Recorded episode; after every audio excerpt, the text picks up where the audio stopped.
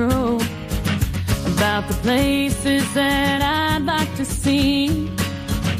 I say, friend, do you think I'll ever get there? Profesionales con Corazón, un programa dirigido por Borja Milans del Bosch. So I confess my sins to the preacher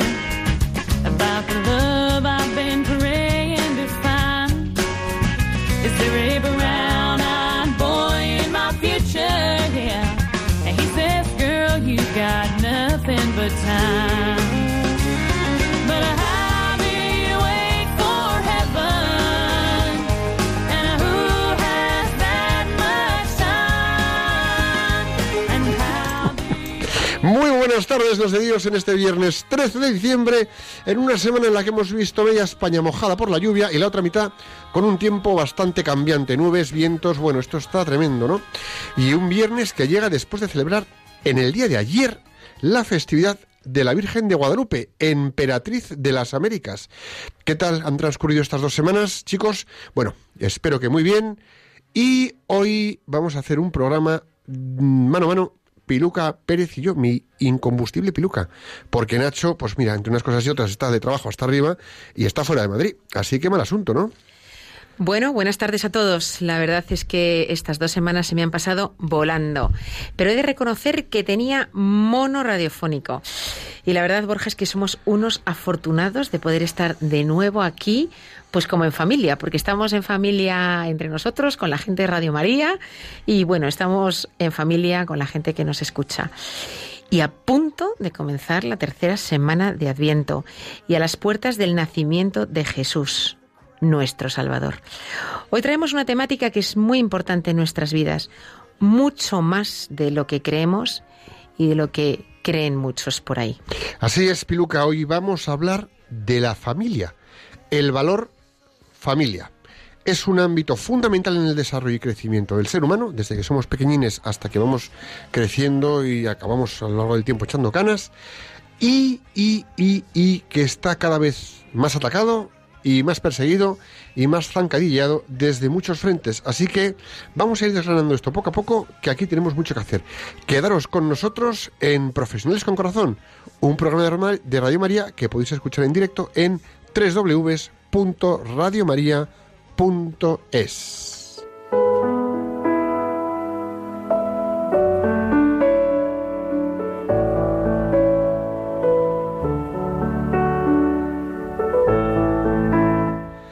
Piluca, ¿qué frase nos traes hoy para hacernos reflexionar?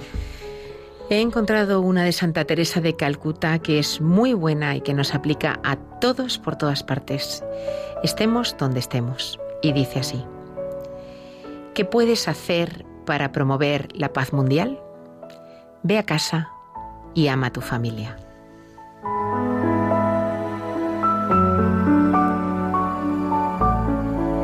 Vamos a repetirla para quedarnos con ella. ¿Qué puedes hacer para promover la paz mundial? Ve a casa y ama a tu familia.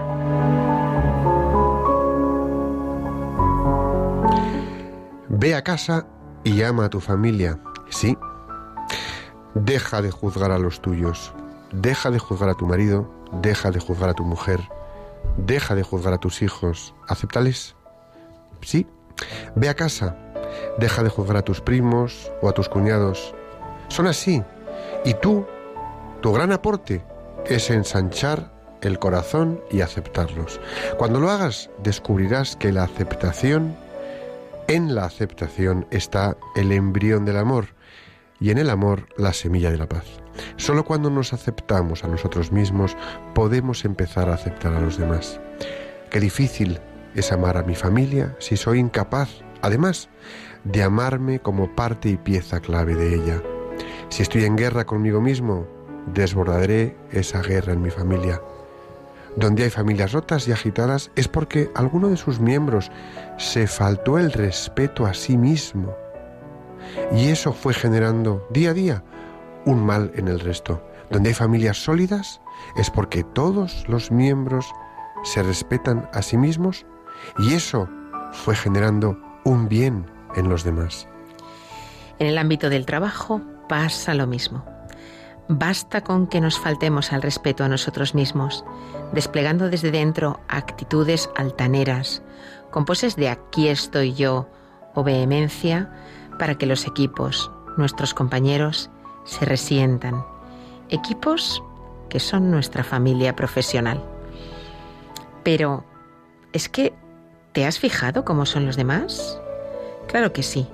Por eso ocúpate tú de ser el que vive sin juzgar a los demás y da desde su interior ese bien que lleva dentro.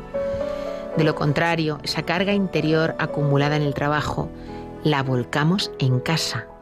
Llegamos cegados por muchas frustraciones que nos han metido en una guerra, que nos han generado inquietud y volcamos esa guerra en casa. Debemos tomar conciencia de que la única manera de vivir en paz es desarrollando la capacidad de amar a nuestras familias, la familia de sangre, que nos da cobijo para crecer en lo humano, la familia de trabajo, que nos da la oportunidad de crecer en capacidades y dones, y la familia de amigos, que es el espacio en el que extendemos nuestra impronta hacia la sociedad, esa de la que formamos parte.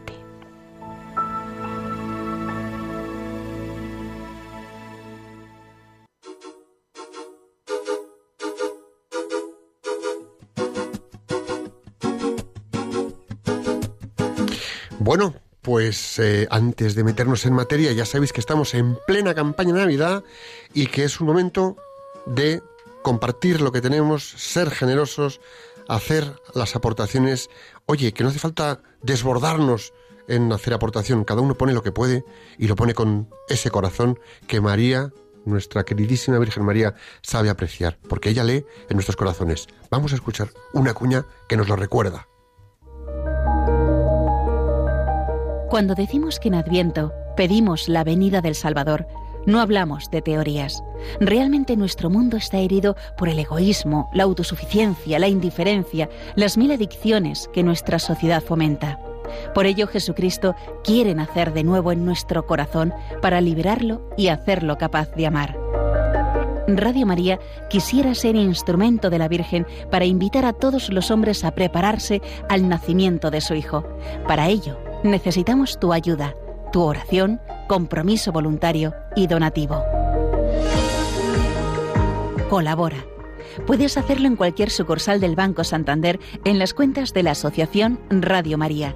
O si quieres que tu donativo desgrave fiscalmente en las cuentas de la Fundación Amigos de Radio María, indicándonos tus datos personales y DNI por teléfono si es la primera vez que lo haces. También por transferencia bancaria, giro postal o cheque a nombre de Fundación Amigos de Radio María, enviándolo a Radio María, Paseo de Lanceros 2, primera planta 28024 Madrid, proporcionándonos tus datos si quieres desgrabar. Si lo prefieres, puedes hacerlo a través de nuestra web www.radiomaria.es o llamar al 91 822 8010 y te facilitaremos todos los trámites.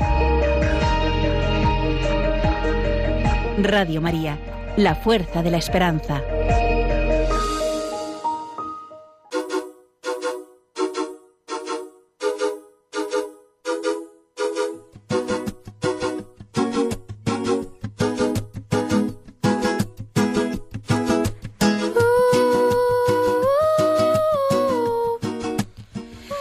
Bueno, contamos con vuestra colaboración. No por nosotros, que venimos aquí no por amor al arte, sino por amor a Dios y a la Virgen, sino bueno, pues para que Radio María llegue cada día a más gente en todo el mundo. Y con lo que gastamos en Navidad, que la verdad es que gastamos muchísimo, reservar un poquito para una buena causa. El es, posible, un poquito. Si gasto 30, 3. Un poquito. Claro que sí. bueno, escuchamos Radio María y hoy estamos hablando de la familia como valor. Imagino, Borja, que vamos a seguir adentrándonos en la familia de la mano de la etimología para seguir con las buenas costumbres, ¿no? Ya parece, ya, ya parece que me vais conociendo, ¿no? ahora, ahora ya sí, ya sabéis que. Borja el etimólogo. Esto me gusta un poquito. Bueno, bueno. Pues sí, vamos a ver. Si me quedo sin etimología, me da un patatuso. Y entonces no estamos para patatuses. Eh, vamos a ver. La palabra familia viene del latín famulus, que significa siervo o esclavo. Y aquí, ¿os habéis fijado qué bonito es esto? La familia es el entorno en el que aprendemos a servirnos unos a otros. La palabra famulus, como la forma famel y la palabra familia, vienen de la raíz fames, que significa hambre. Así pues, la familia es el entorno que creamos las personas donde poder saciar nuestro hambre, hambre de amor, hambre de calidez, de comprensión, libertad, educación, seguridad, valores. Esto explica por qué la sociedad le debe tanto a la familia. En ella, la sociedad encuentra una fuerza renovada que le permite albergar la esperanza. Qué interesante la, la etimología de familia, la verdad. Una familia no es más familia cuando todo está perfectamente ordenado, sino cuando todo está amorosamente aceptado. Muchas son las ocasiones en las que los padres, eh, ellos, son los que están en una situación de trabajo adversa o incluso, oye, pues están en paro o son los que se quedan en casa mientras ellas están trabajando y trayendo la principal fuente de ingresos a casa. También los hombres, con todo su prestigio profesional en situaciones adversas, os ocupáis del hogar, hogar que viene de fogar, de la palabra fuego, un lugar cálido. Y son los que desarrollan un papel necesario mientras las mujeres y madres están en el trabajo. Y cuidado, que aunque las madres no trabajan, también los padres tienen un rol que jugar, tienen una misión y que no lo puede sustituir nadie. ¿eh? No, no, totalmente de acuerdo. Mira, dentro de la familia todos tenemos un papel. Todos cumplimos una misión. Todos nos enseñamos unos a otros y aprendemos unos de otros. La familia solo se puede vivir con valores, con generosidad, con aceptación, con sentido de contribución y fomentando una comunicación sana. Es decir, una actitud de encuentro y entendimiento. Si no, vamos a ver, la familia solo puede caber con nobleza y un objetivo común. Si vamos ahí a malas pulgas, mal asunto, eso acaba por no ser una familia. Esto que aplica a la familia de igual forma aplica a las personas de cualquier empresa o departamento. Una cosa es tu familia, que es un vínculo de sangre, pero ¿cuántas veces tendríamos que cuidar a las personas de un departamento? de tu grupo de trabajo, de tu equipo de trabajo, porque en el fondo también pasas mucho tiempo con ellos y también hay convivencia y también tenemos mucho que enseñarnos unos a otros. Y además en un ambiente de familia nos sentimos todos mejor, ¿no? Es como más ¿Cuánta gente dice, es que la gente de mi trabajo también es mi familia y no se cambian de trabajo bajo ningún concepto por lo bien que están? A lo mejor tampoco hay tantos casos, pero hay muchos. No, los hay, los hay. Y eso es importante, ¿no? La familia es un equipo de trabajo. Todos somos fundamentales en el funcionamiento y el equilibrio de, esa, de lo que es la familia, ¿no? Y no todos en el mismo momento, pero sí todos para un mismo fin y un objetivo común. Oye, me, me, llama la atención esto y me encanta esto que dices. Me recuerda hace un año y pico que estaba yo eh, en un plan de verano con familias hablando precisamente sobre la familia. Y, y, me acuerdo que se me ocurrió la analogía para que los niños lo entendieran de los superpoderes de los increíbles, ¿no? Y les decía, es que además cada miembro de la familia tiene un superpoder diferente. Si tú piensas en los increíbles, son diferentes. Y gracias al superpoder de unos complementado con los otros, consiguen lo que consiguen. O sea, cada uno con su superpoder no conseguiría lo que logran todos unidos, ¿no? En la familia pasa eso, cada uno tiene un superpoder, lo pone al servicio de los demás y con eso pues eh, la familia consigue mucho más y además es precioso, ¿no? Saber que tú tienes un papel insustituible en tu familia. Y entre todos hacen que sean superfamilias. Efectivamente. Que es muy bonito. Somos superhéroes en superfamilias. Eso es, de supercomprendernos y superapoyarnos. Efectivamente. ¿Qué tenemos que hacer? Evitar la tentación de caer en el éxito profesional. Porque si la familia es un equipo de trabajo y todos somos fundamentales en su funcionamiento y equilibrio, ojo, no todos en el mismo momento, pero tampoco tenemos que dejarnos engañar. Tampoco estar todo el rato en el mismo trabajo, haciendo lo mismo, apoyando al equipo. Eso nos puede cegar y eso es un espejismo, ¿no? Tenemos que evitar la tentación de caer en el éxito profesional a costa de la familia. Y ojo con dejarnos de lado ese argumento, o sea, cuidado con caer en el argumento de es que si yo no cumplo con mi trabajo, dejo desprotegida a mi familia, no sea que me vaya mal en el trabajo, perjudico a mi familia. Cuidado que eso es un espejismo. Lo que pasa es que es verdad que tu familia efectivamente necesita los recursos que le aportan tu trabajo, pero de ti hay otras cosas que necesita todavía más que los recursos económicos que le aportan tu trabajo. ¿Cuántas veces hay personas, y hemos sido personas protagonistas de desastres anímicos y hemos llegado a casa fastidiados por temas de trabajo y hemos impactado en las familias y nuestros familiares han sufrido ese impacto. Cuidado, el espejismo de tanto vuelco en el trabajo es peligroso. El verdadero éxito en una familia sólida, capaz de crear el espacio, es, es, la que es capaz de crear el espacio para que todos crezcan con madurez, responsabilidad y respeto. Y que de alguna manera desarrolle la capacidad de sostener aquel de sus miembros que en cada momento está en dificultad, que unas veces serán unos, otras veces serán otros, quitándoles el hambre del amor, inundándoles de amor y de cuidado, eh, y al fin y al cabo nutriéndole. Los que nos escucháis habitualmente sabéis que a Borja le gusta remitirse a la etimología, ya nos lo ha demostrado hoy de nuevo, ¿no? Eh, del tema en que tratamos. Y que yo suelo recurrir a ver cómo define la virtud o el valor o el tema que estemos tratando ese día el diccionario. Bueno, pues en el día de hoy, en lugar del diccionario, para definir familia, eh, no he querido, no he querido ir al diccionario, me he querido quedar con una definición que escuché en una ocasión a un sacerdote amigo mío y que siempre nos dice que la familia es una comunidad de amor donde los miembros se sirven. Es un don maravilloso vivir en familia, un, un don que el mismo Dios quiso tener para sí. Tener una familia es un don maravilloso, saberse conocido en casa entre unos padres y unos hermanos, abuelos y otros familiares, tener un apellido, entrar en una historia, compartir penas, alegrías, ser comprendido, ser ayudado, poder ayudar también, que a veces en el dar hay más alegría que en el recibir. Es impresionante. Es decir, te sientes familia y parte de una familia cuando sabes de dónde vienes, de quién vienes, de dónde vienen, qué hicieron, dónde estuvieron. Y eso te da una sensación de arraigo y de pertenencia a algún lugar, ciudad, barrio y por lo menos luego al final algún sitio. Y es curioso porque hay quien piensa que a la familia no la has elegido necesariamente. Puedes haber elegido a tu marido, a tu mujer, pero no has elegido a tus padres, no has elegido a tus hijos. Pero Dios lo ha hecho de manera que es que ese amor surge espontáneamente. O sea, que dice uno, no, es que lleva los mismos apellidos, bueno, a mí no me quiere decir nada, yo no he elegido a esta familia, eh, pero desde el momento en que una madre se sabe embarazada, tiene a su hijo en sus brazos, un padre, es que surge, ese amor surge. O sea que sí, claro que los lazos de sangre tienen una relevancia. Lo mismo les ocurre a los abuelos, que les ves que se caen, se les cae la baba con su nieto desde el minuto cero.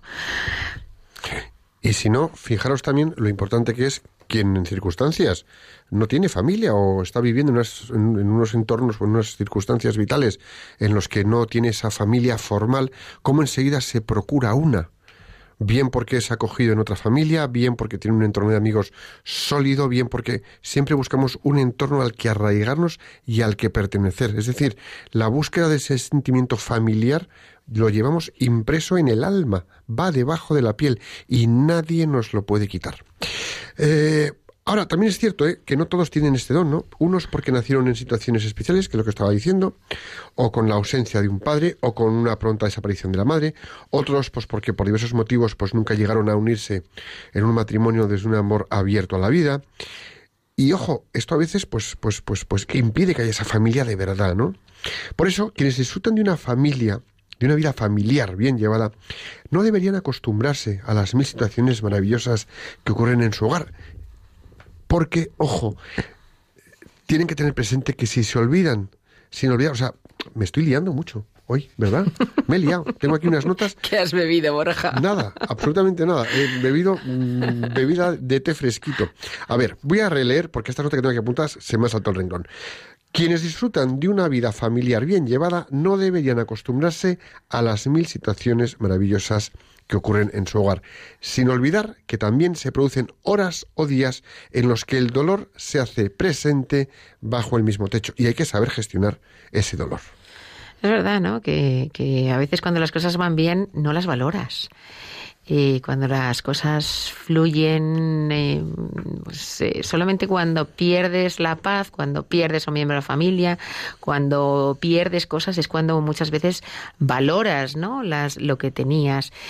Em, me viene a la memoria, con esto de que la familia es un don, el día en que mi hijo Ignacio hizo su primera confesión. Todos los niños que la hacían habían escrito una carta a Jesús y algunos las leyeron ante los padres. No recuerdo todo el contenido de la carta, pero me ha quedado grabado el momento en el que dijo, Jesús, qué buena idea tuviste al inventar la familia. Qué bueno, qué O sea, bueno. que un niño sea capaz de reconocer esto, es que los niños tienen tanto que enseñarnos.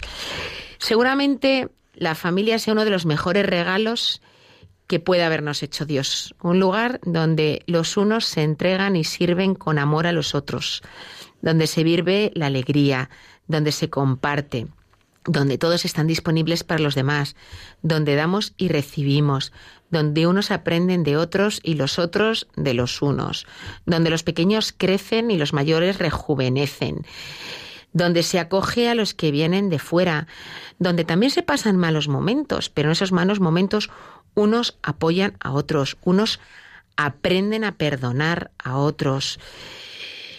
Y que fíjate, esto que dices es perfectamente aplicable a ambientes de trabajo. Perfectamente aplicable a ambientes de trabajo. Porque en los ambientes de trabajo, sin lugar a dudas, podemos eh, entregarnos unos a otros con lo que tenemos en conocimiento, podemos servir con muy buena disposición a los otros, podemos transmitir alegría, podemos compartir éxitos, podemos apoyarnos cuando hay malas noticias de trabajo. Un entorno de trabajo puede ser exactamente una familia profesional, pero una familia también.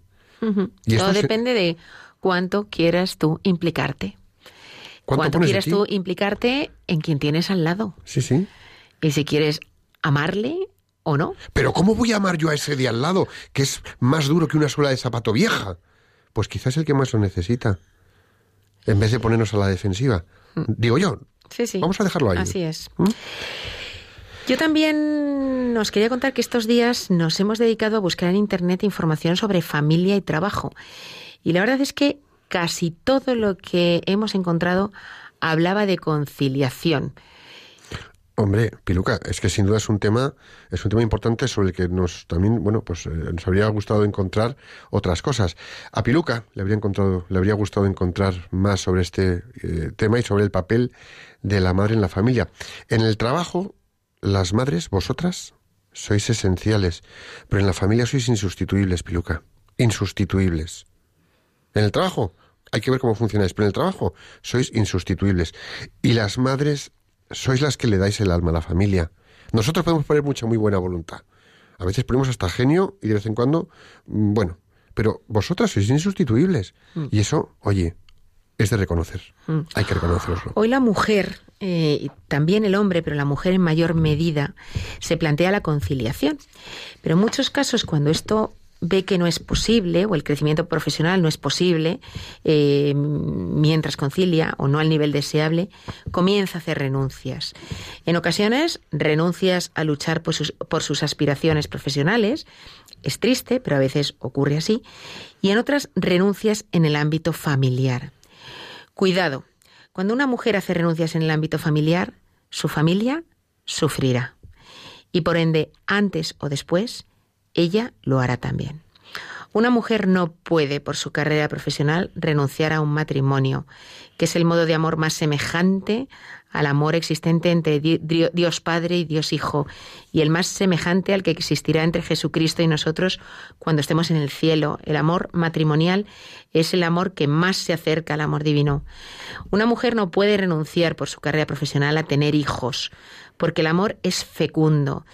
Y cuando se le impide ser fecundo, se hace un amor egoísta y se limita a la propia felicidad.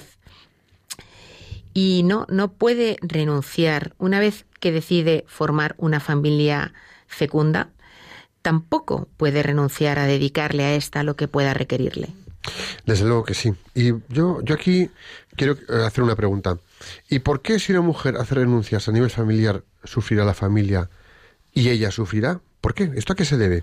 Pues mira, como dice el escritor y poeta español Guillermo Urbizu, porque la mujer es el alma de la familia.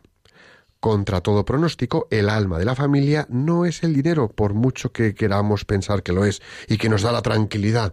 Ni siquiera esa casa tan pulcra que hemos logrado levantar a base de hipotecas y mucho esfuerzo, o de una muy variada decoración. No, no, no, no. Ni el fútbol o las interminables series de televisión hacen que esa familia sea magnífica. No, tampoco lo es ese sofá de piel en el que nos tumbamos, que tanto nos hace sufrir cuando de repente los niños vemos que se suben por él, van trepando con los pies, con los zapatos puestos. Tampoco es eso. Ni los libros de papá, que se multiplican exponencialmente, que se van acumulando por las estanterías en cada metro cúbico disponible. No, no. Eso, eso, eso, esas cosas no son familia. La familia lo hace el alma que tenéis las mujeres, madres, vosotras. Sí, podríamos preguntarnos también si será el alma de la familia las relaciones sociales, las relaciones de buena vecindad, el tener amigos leales, eh, el tener un buen trabajo eh, para tu familia o un coche deslumbrante en el garaje o si, bueno, el alma de la familia es el alboroto de los hijos, con este zigzag de sus notas, de sus juguetes, de los cumpleaños, de los colegios, del lleva niños, trae niños. No, no es así. ¿Tendrá que ver con la paciencia del padre? A lo mejor el alma familiar, el padre que aguanta con aplomo la embestida de los demás miembros del clan. Pues no, tampoco, tampoco lo parece. El alma de la familia como tú decías, Borja, está en otra cosa muy distinta. algo sin lo cual lo anterior queda en nada. Y no es algo, sino es alguien. Alguien que ejerce como elemento aglutinador del hogar por excelencia. Sin dicho elemento, el padre, los hijos, la casa, el coche y hasta los mismísimos sueños quedarían huérfanos sin remedio, quedarían vacíos. Es alguien que da consistencia a la luz que entra por las ventanas eh, y que hace del amor una arquitectura única, mucho más maravillosa que la casa en sí, donde se cobijan las preocupaciones del resto de la familia. Alguien que es capaz de pensar en casi todo al mismo tiempo. Dicen que es multitarea, ¿eh? sin perder nunca ni una pizca de intensidad y de cariño. Alguien cuya fidelidad es directamente proporcional al olvido de sí mismo alguien que administra sin ostentación su fortaleza y su sacrificio. Es decir, que cuando hablamos de la mujer madre, ¿vale? Por muy buenas profesionales que seáis, que lo sois, cuando hablamos de la mujer madre también hablamos de la familia. Es clave el papel de la mujer en la familia. Por supuesto, nos estamos refiriendo a la figura de la madre. Por supuesto que sí. ¿A quién sino? Y es ella el alma de cada familia. Sois vosotras, cada una de vosotras el alma de la familia, la que nos proveéis del entusiasmo y brío necesarios como para encarar la vida con alguna garantía de felicidad. Con todo lo que lleváis a cuestas, pues además le ponéis esa chispa a la casa, las cosas como son. Los niños, oye, que ven donde los adultos no vemos, saben que su madre es mucho más que una mujer que va de lado a lado trajinando sin parar entre ropa, comida, deberes, mm, ordenador portátil y otros temas de trabajo. Vamos a ver, quiero decir que se dan perfecta cuenta de que es una mujer transfigurada por la bienaventuranza de la entrega. Todos sabemos que el beso de una madre es el consuelo perfecto para cualquier tristeza de cualquier pequeñuelo. A ver, y esto te cuento el ejemplo de casa. Yo le puedo forrar a besos a mis hijos, pero cuando tienen una pupita, aunque yo le beso la pupita, cuando le besa la pupita a mi mujer, esos niños sanan. Pero vamos, quisiera yo tener esa capacidad de, de, y mira que pongo todo el amor del mundo. Yo me acuerdo pues cuando mis hijos nacieron, su pediatra me hacía mil preguntas a mí sobre cómo estaba yo. Y, y, yo estaba alucinada. Y me acuerdo una vez que me dijo, es que cuando la madre está bien, el hijo está bien. A mi marido, el pobre, no le preguntaba nada.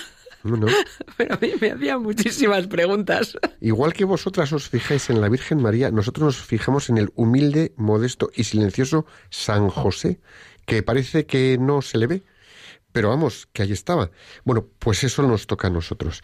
Y que, lo que decía antes, ¿no? Una sola caricia vuestra, un beso vuestro, le aporta la seguridad que necesitan a esos niños. Niños de 5 años, niños de 14 y niños de 29 y 30, que cuando hablamos con nuestras madres, tiene la palabra que nos deja tranquilos. Es curioso, ¿no?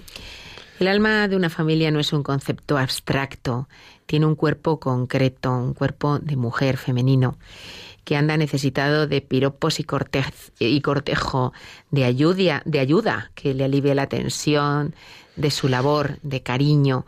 Un alma que no puede ser robada por un trabajo. Y ahí es donde vamos. Familia y trabajo no pueden estar enfrentados, no pueden requerir, eh, no pueden, no pueden, digamos, eh, requerir un choque o crear un choque eh, que en detrimento de la familia. O sea, nunca puede ser en detrimento de la familia, por muy bueno que sea el trabajo, porque una familia sin alma deja de ser familia. Y una sociedad sin familias, sin madres y esposas dedicadas, está abocada a una constante zozobra. La capacidad de aprendizaje de los niños depende mucho de la relación de amor con su madre, y en especial en los primeros años de vida, pero como tú dices también después. Y con ejemplos clínicos, pues neurólogos han demostrado las implicaciones de esta relación, no solo para el desarrollo cerebral, sino incluso para la salud en general del niño, para su estado anímico. La falta de atención y de tiempo crean problemas para el niño y para la madre. Mm. Y mira, nos, habría, nos, nos, hubiera gustado también ver en Internet que, como plantea la profesora del IES, Nuria Chinchilla, que el lugar donde mejor se desarrollan ocho de las diez competencias más demandadas por las empresas es en la familia. Es decir, las empresas demandan de forma más o menos estándar diez competencias. Bueno, pues ocho se desarrollan en la familia. Eso significa que los niños que crezcan en una familia saludable, además, van a poder ser mejores profesionales en el futuro. Tienen muchas más papeletas de poder ser buenos profesionales en el futuro. Y eso significa además que el ambiente del matrimonio, la maternidad y la paternidad harán también al hombre y a la mujer mejores profesionales. Es decir, que aquellos chavales que estudian y se preparan y se desarrollan en una familia, con padres, con hermanos, con respeto, con alegrías, con tristezas, con tiras y aflojas, acaban siendo mejores profesionales. Lo que bueno, pues los que lo hemos experimentado en carne propia, pues hemos visto cómo crear nuestra familia nos ha hecho crecer en paciencia, en resiliencia, en escucha, en empatía, en espíritu de servicio, en resolución de conflictos, en alineamiento de objetivos y en negociación ocho competencias muy potentes para la empresa. Las digo otra vez. Y en muchas más, ¿eh? o sea, yo aquí pondría un punto suspensivo. Pero vamos, que estas son claves. Es decir, en una empresa tenemos que tener capacidad de tener paciencia para progresar, sí. Y de resiliencia, de ponernos a los golpes, sí. Y de escuchar las necesidades y proyectos que tenemos en manos, sí. Y ser empáticos con clientes, proveedores, compañeros, sí. Y un espíritu de servicio, pues para apoyarnos unos a otros. Y resolver conflictos todos los días. Y alinear objetivos, porque si no, ¿cómo vamos a trabajar en equipo y en negociar ni te cuento, ¿no? Ni te cuento. Buscar soluciones a miles de situaciones imprevistas que se te presentan. Ni te cuento. A gestionar el cambio y la incertidumbre. Totalmente, ¿no? Bueno, a ver, ¿no son esto cualidades necesarias en una empresa? Súper necesarias. Son fundamentales. Tú que trabajas en recursos humanos. Yo tengo claro que desde que soy madre...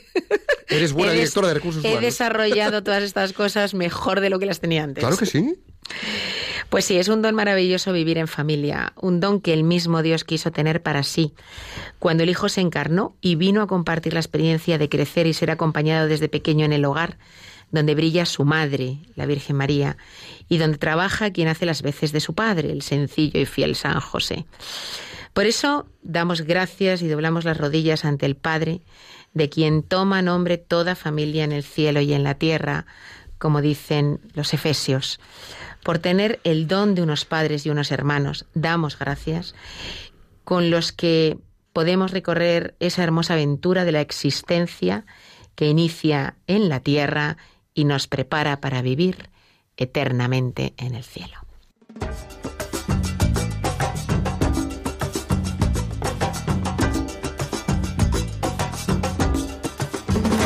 De rodillas yo te pido, escucha mi oración Escuchas Profesionales con Corazón, un programa de Radio María comprometido con llevar los valores humanos y amor inteligente a los profesionales de empresa. Y hoy vamos a abrir las líneas de teléfono y vamos a recoger todas vuestras llamadas. ¿Para qué? Pues para que nos contéis cómo vivís el valor familia, no solo en la familia, sino también desde el trabajo, porque a lo mejor en vuestros centros de trabajo también tenéis esas familias profesionales. El teléfono es 91 005 94 19.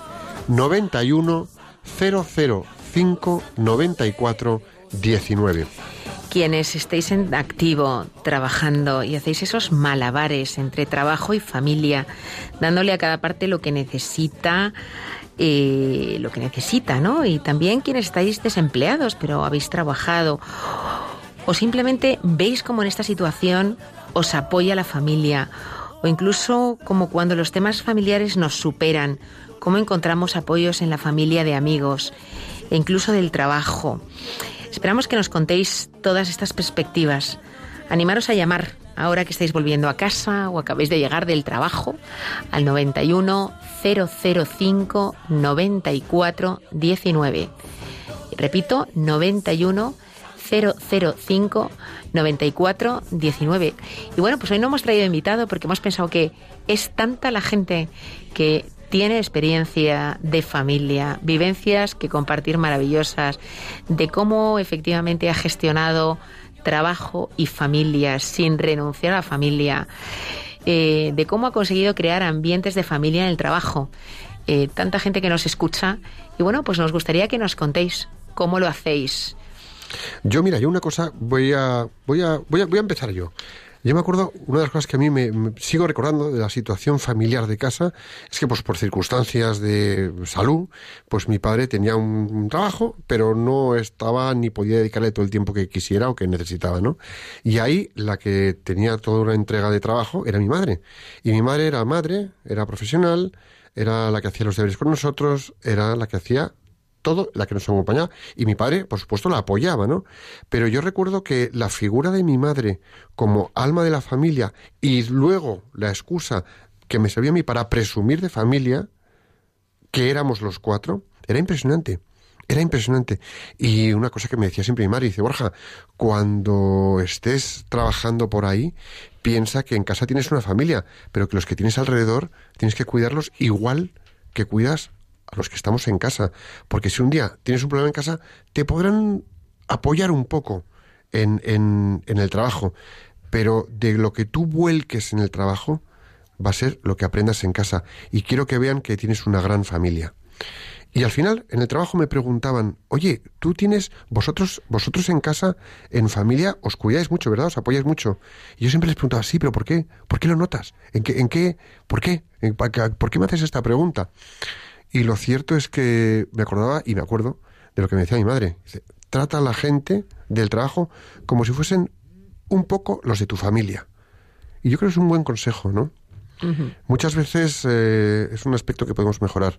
En casa cuidamos bien a los nuestros, pero luego en el trabajo se nos van, no sé, digamos que tenemos cortocircuitos, ¿puede ser eso?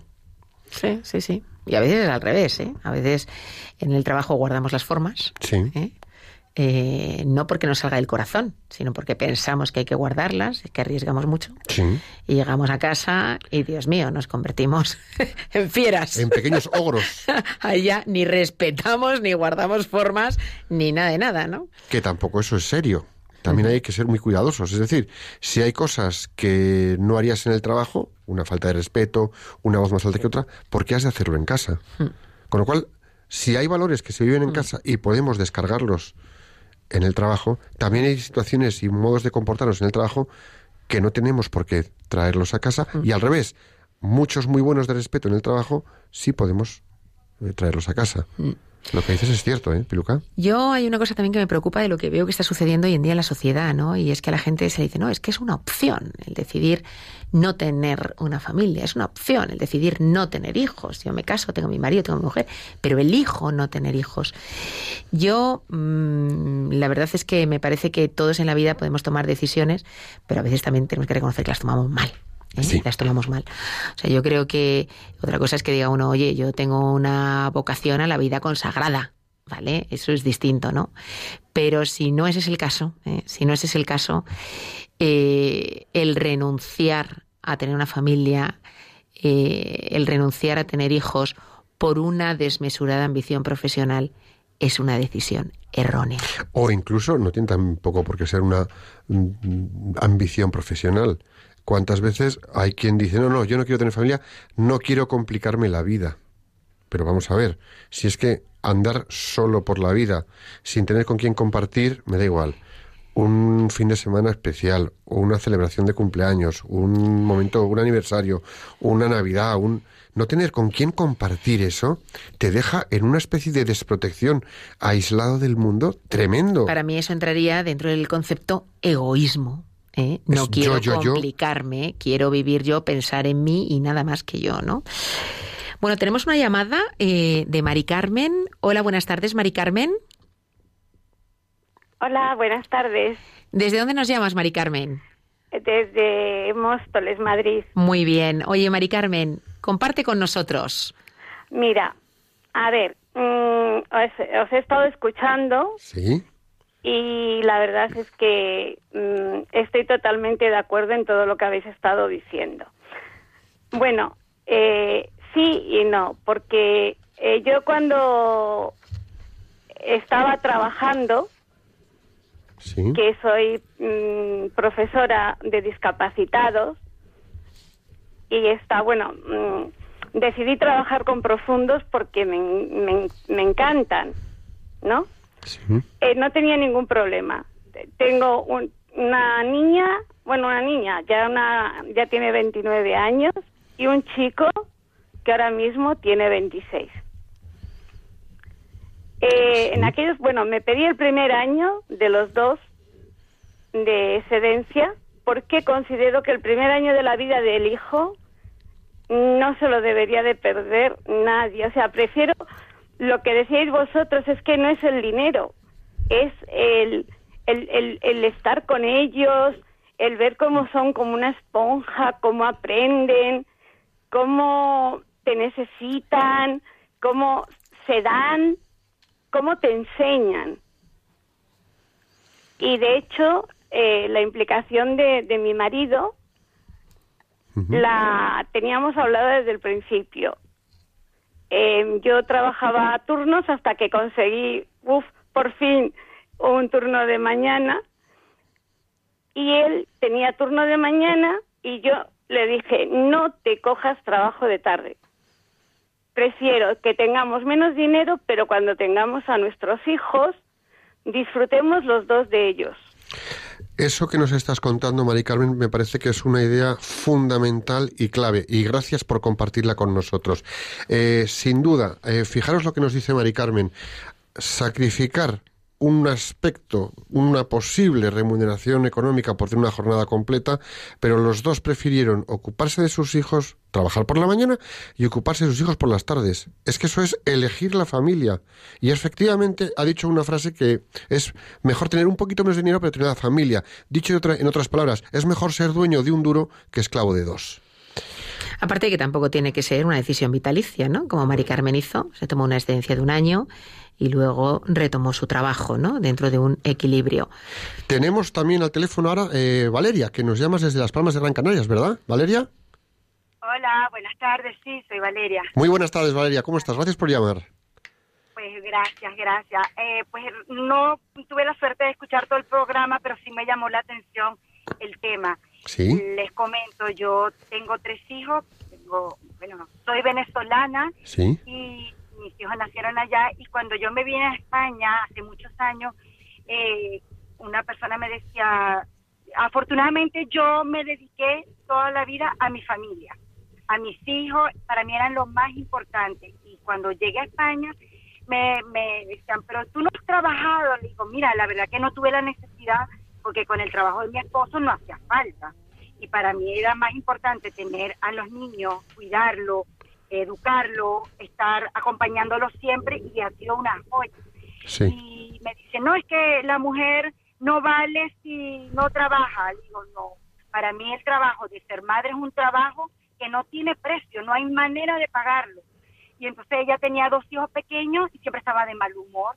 Y decía, yo no veo la hora de que crezcan y ya y se independicen. Digo, pero no, si es lo más hermoso cuando están pequeños. Ya cuando están grandes ya, ya se van, ya no. Y por otro lado también he conocido parejas que no han tenido esa suerte que he tenido yo, de verdad, porque para mí ha sido una bendición el poder cuidar a los hijos a tiempo completo, a pesar de que yo trabajaba en mi taller de arte, hacía pinitos, ¿no? Eh, hoy en día la situación ha cambiado, que, porque aparentemente los dos tienen que trabajar, aunque hay mucho de, de consumismo en esto también, porque pareciera que valen más la, la gente quiere más cosas que el, cuidar a la familia y esto es un tiempo que, que no tiene precio. Es lo más hermoso y, y qué más le puedo decir, yo siempre súper orgullosa de mis tres hijos y he conocido hombres, por ejemplo, parejas que han dedicado toda su vida a trabajar por su profesión, por ganar dinero y cuando les ha llegado la jubilación eh, sienten un gran vacío porque no han estado dedicándole más tiempo a sus hijos y es una pena. Muchísimas gracias, Valeria, por tu testimonio. Muchísimas gracias. Yo aquí quisiera recalcar, ¿no? Cuando dice que ha estado siempre dedicada a los hijos y que hay gente que le ha dicho, eh, pues es que así no vales nada. Eso es tener una visión utilitarista de la persona y la persona que no produce no vale. La persona vale por sí misma, produzca o no produzca.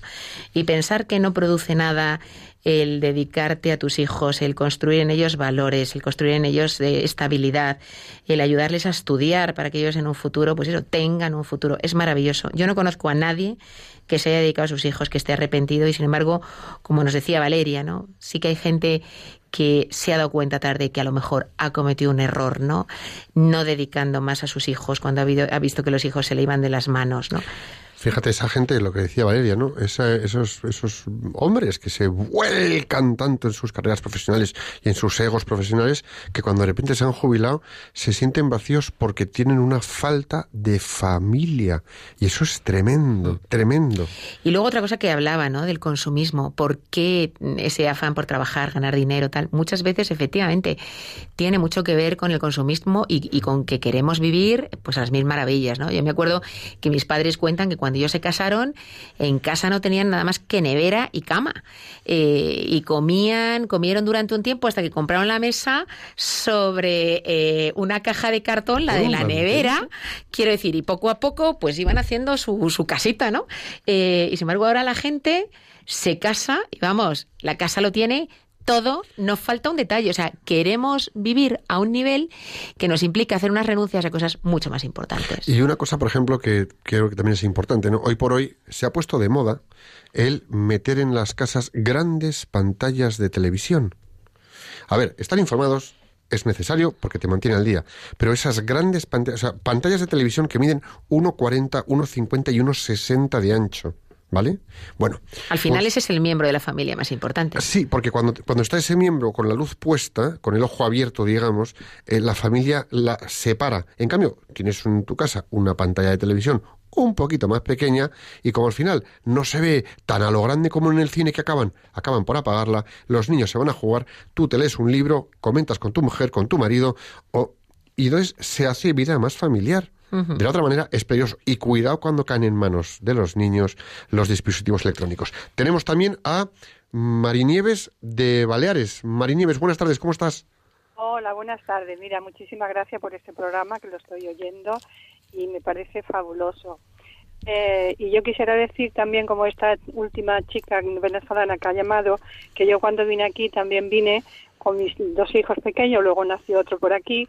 Mi hijo estaba siempre, mi marido siempre estaba y yo más o menos he llevado a mi familia adelante y estoy muy orgullosa de ello y yo nunca me he sentido mm, como de, de discriminada por dedicarme yo a la familia y a mis hijos, ¿entiende? Entonces, esto quería dar un testimonio de que esto es lo más grande para mí, de dar los hijos. Y luego, prácticamente ahora, lo que mm, discrepo un poquito es que, que sí, la madre somos muy importantes, el núcleo de la familia, pero hoy en día que hay, por desgracia, ah, tantas personas que se separan, tantas parejas que se separan, yo eh, tengo un hijo que vive para y por para sus hijas. Es que trabajo y sus hijas. Las hijas están papi para todos y se caen, papi, papi, papi. Digo, ven conmigo. No, papi, papi. Y le da un besito y las niñas son más felices que el mundo entero. Y cuando vienen a casa yo trato de estar con ella y decirle que tiene una familia de papi y otra de mami, pero que tantos la queremos, tanto unos como nosotros la queremos muchísimo. Entonces esas niñas son felices, tanto como su padre como con su madre.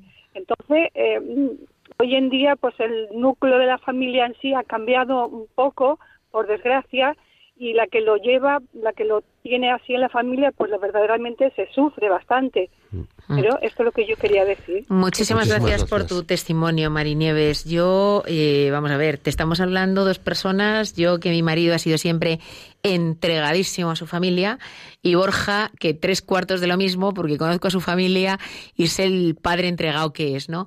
Pero, y que como tú dices, ¿no? Pues efectivamente hoy en día se viven las separaciones eh, y se gestionan las cosas de otra manera, lamentablemente, ¿vale? Lamentablemente.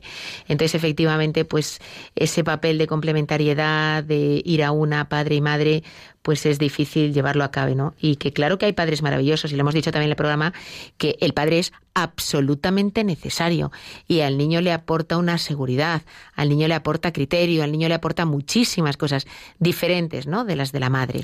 Fíjate hasta qué punto eso puede ser así. Yo me acuerdo cuando mi hermano y yo, mi hermano me saca a mí dos años y medio, más o menos, tres años casi. Y un día recuerdo esta conversación con mi hermano, éramos pequeños, tendría ya a lo mejor 14, 12, 14 años, y mi hermano pues tendría los tres años más. Y me pregunta mi hermano Javier, oye Borja, ¿qué es lo que más te gusta de papá?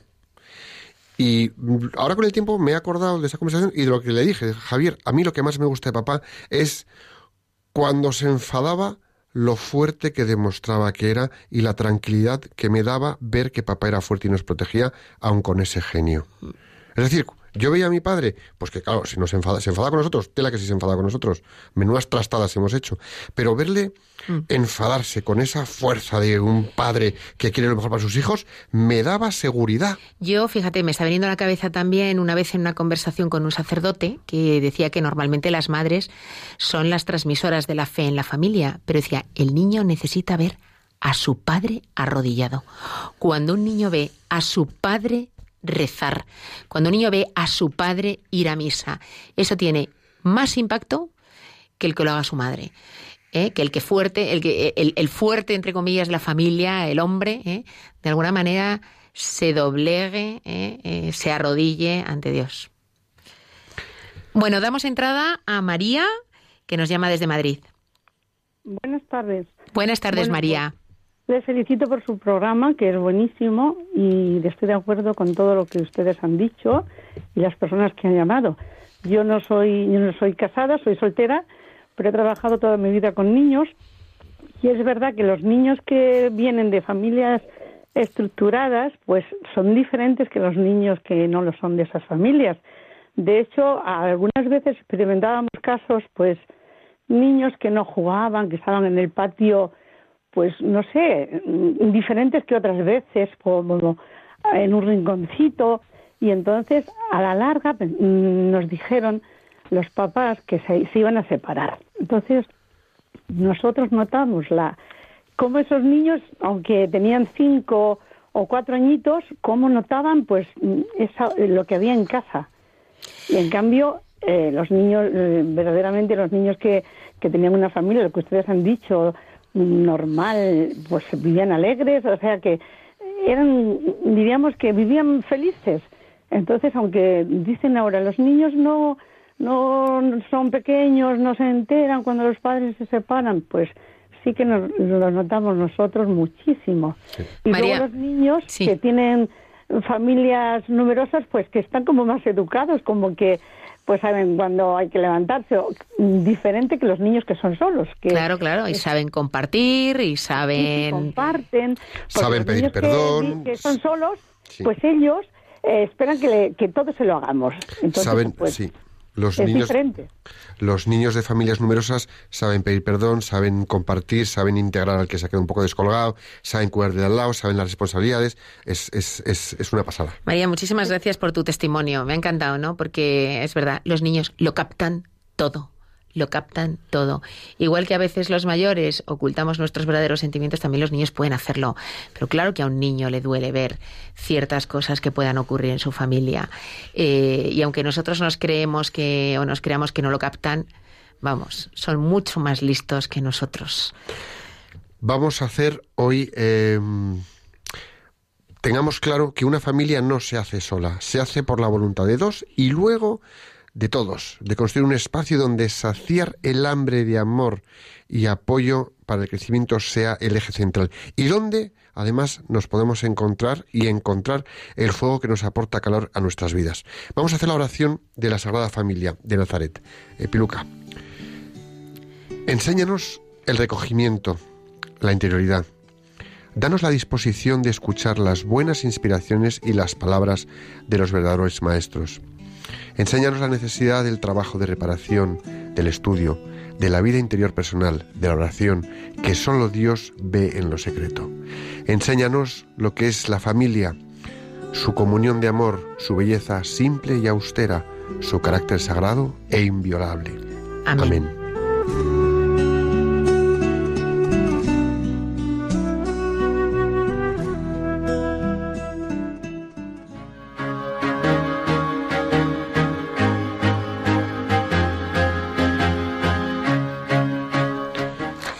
Se nos acabó el tiempo. A quienes nos habéis llamado, hoy todas mujeres, Mari Carmen, Valeria, Marinieves y María, muchísimas gracias. Nos ha encantado escuchar vuestros testimonios, nos han aportado muchísimo.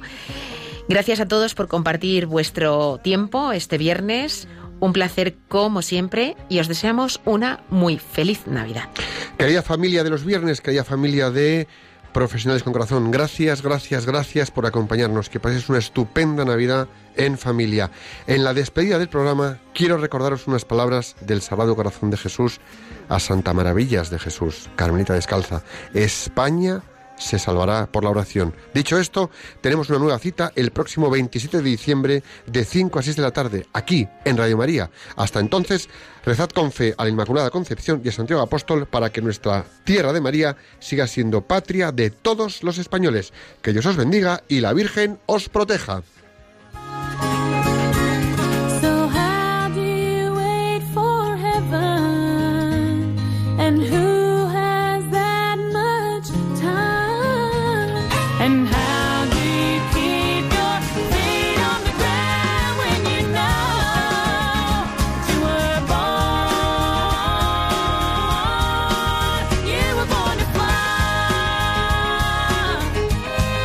Profesionales con Corazón, un programa dirigido por Borja Milans del Bosch.